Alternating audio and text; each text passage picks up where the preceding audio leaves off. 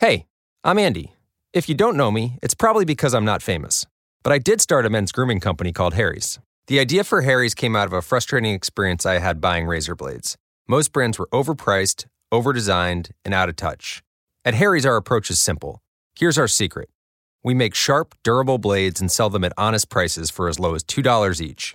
We care about quality so much that we do some crazy things, like buy a world class German blade factory. Obsessing over every detail means we're confident in offering a 100% quality guarantee. Millions of guys have already made the switch to Harry's, so thank you if you're one of them. And if you're not, we hope you give us a try with this special offer. Get a Harry starter set with a five blade razor, weighted handle, shave gel, and a travel cover, all for just three bucks plus free shipping.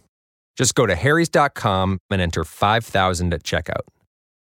That's harrys.com, code 5000. Enjoy!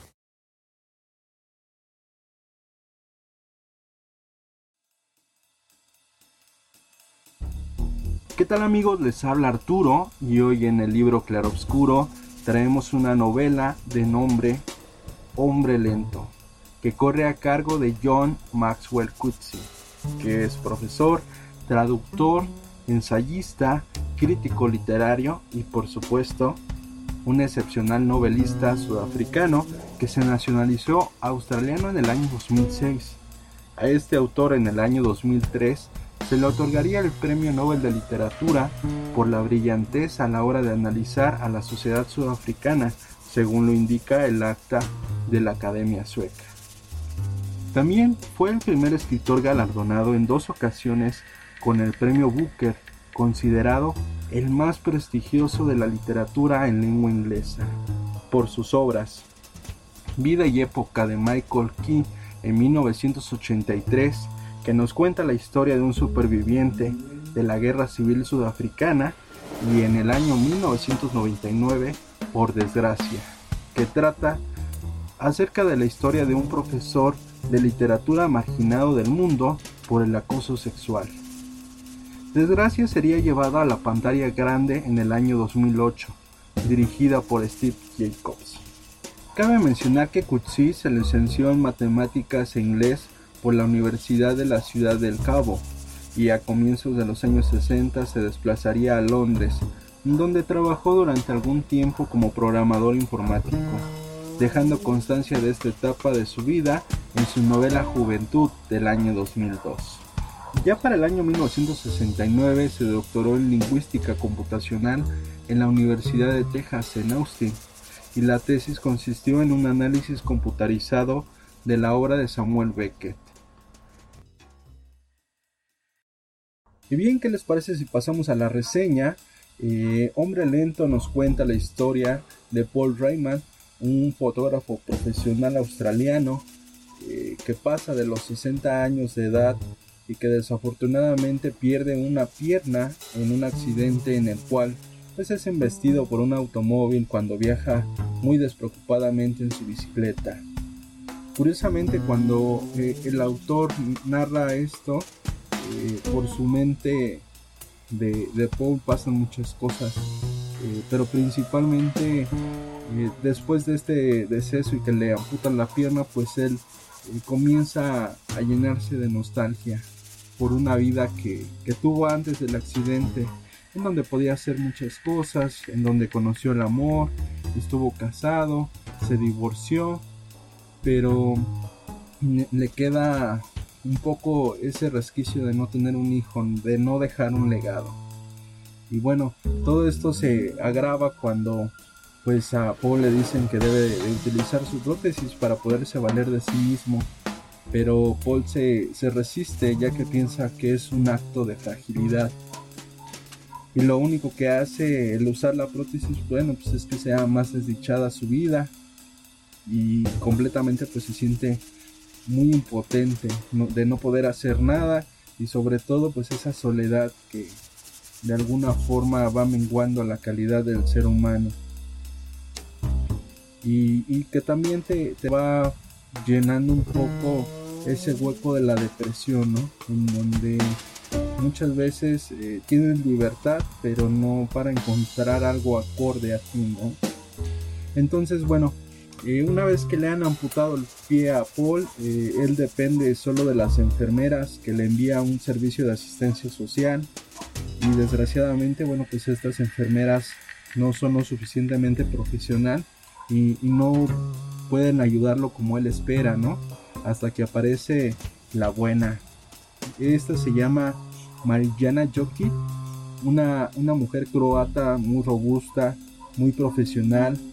Eh, el principal eh, hit de, esta enfermera tiene que ver un poco a que no lo trata como un niño, sino lo trata como un adulto.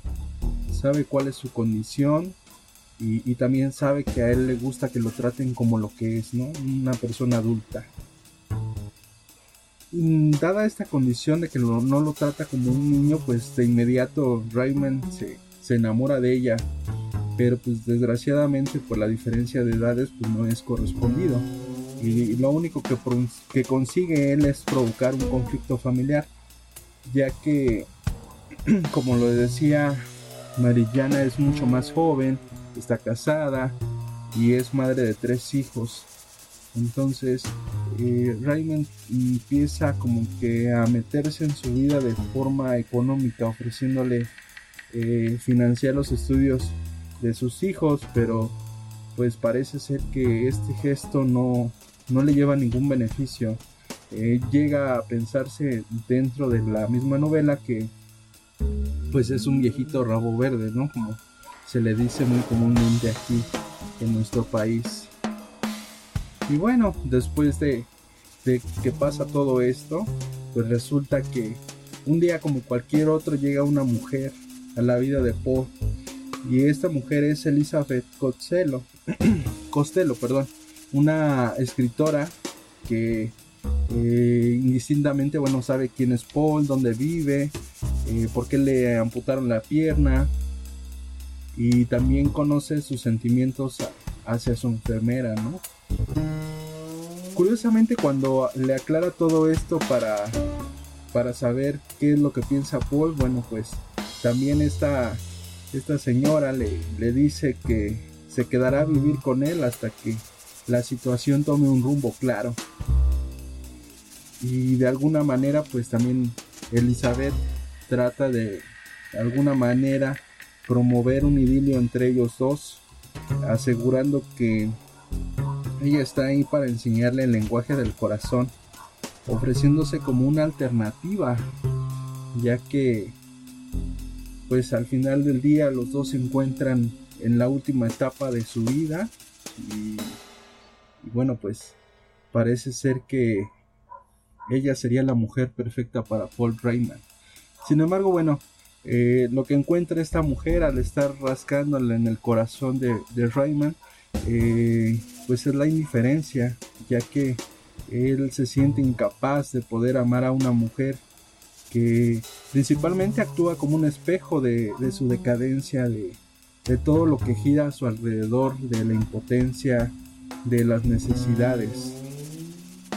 Y bueno, pues eh, es lo único que, puede pensar o que puede de alguna manera eh, como consuelo, pues es decir, bueno, pues ya tengo una salud precaria, pronto me moriré. Sin embargo, bueno, ya hacia el final del libro, pues él ya no sabe si está vivo o está muerto. Y, dejándonos algunas preguntas en el aire, como son las siguientes, ¿no? Eh, ¿Hay alguna forma de trascender después de, de, esta, de esta vida que nosotros tenemos? Eh, una vez que llegamos a cierta edad podremos trascender o una vez que se muere uno podrá tener una trascendencia ¿Se podrá conocer la plenitud sin experimentar la paternidad? E, es algo muy fuerte, ¿no? La, situación del legado que continuamente en la novela es es como si como si fuera un, un, error no pero por supuesto cada quien tiene una idea sobre eso que hoy en día bueno pues muchas parejas deciden no tener o no sobrepoblar el planeta y la última pregunta que, me deja en el aire es un tanto eh, la existencia de un alma inmortal. o de un cuerpo acompañado de la conciencia. E, es un poco rebuscado todo, todo lo que trata este, este libro, ya que si bien es cierto la vejez no es una etapa de decadencia, sino quizá el último suspiro de una manifestación de belleza, una, una, manifestación de belleza que, no corresponde a la perfección, pero sabemos que de alguna u otra manera nosotros nos aferramos o amamos a la enfermedad cuando llega. Eh, bueno, esto yo lo, yo lo vivo con mi abuela porque de alguna u otra manera ya le pesan los años, ¿no? Eh, y más allá de lo deforme y lo repulsivo, creo que de alguna manera ella sabe que eh, no puede vivir por toda la vida ni, ni, va a estar conmigo aquí siempre, ¿no? Muchas veces me lo ha dejado muy claro. Sin embargo, bueno, creo yo que la situación más fuerte de que trata este libro tiene que ver eh, con el enfrentamiento al temor de despedirnos de la vida sin haber comprendido el, por qué estar aquí, ¿no?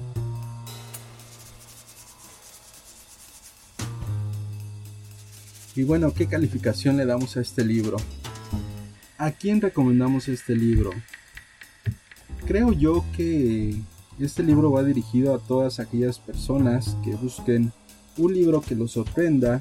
Creo yo que más allá de la historia, eh, la escritura es capaz de encontrar algunas emociones complejas que nosotros tenemos dentro de nosotros, como eh, el verse sorprendido eh, por la muerte y no saber qué, qué, va a pasar de nosotros después, en qué va a continuar esta historia.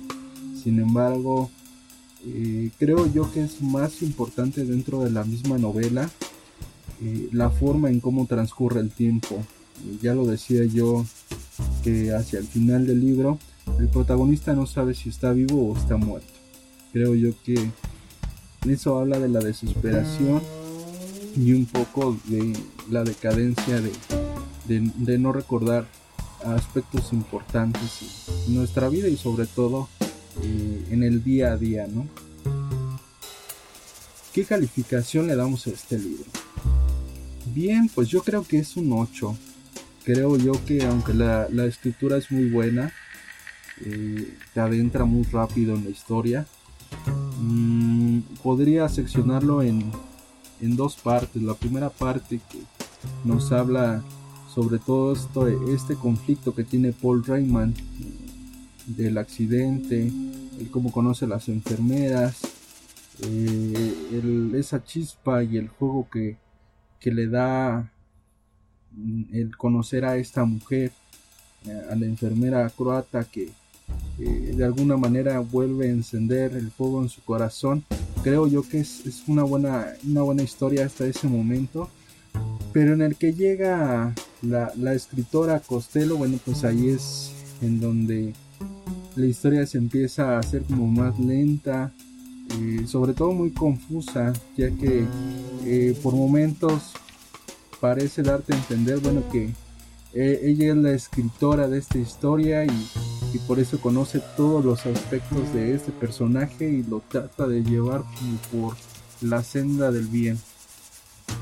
Y por otra parte, bueno, parece que es otro libro en el cual, bueno, eh, Costello parece ser un alter ego de, de Coetzee, en el cual, bueno, pues nos habla un poco de cómo es que él se documenta para poder crear estas historias dentro de todo este embrollo, bueno, pues ya no sabes realmente ah, qué es lo que está sucediendo, ¿no?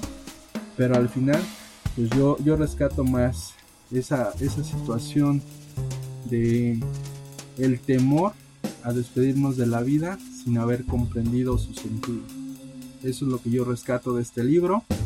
Espero que les haya gustado la reseña. Soy Arturo y el próximo miércoles nos escuchamos una vez más en el libro Claro Oscuro para llevarles un nuevo libro.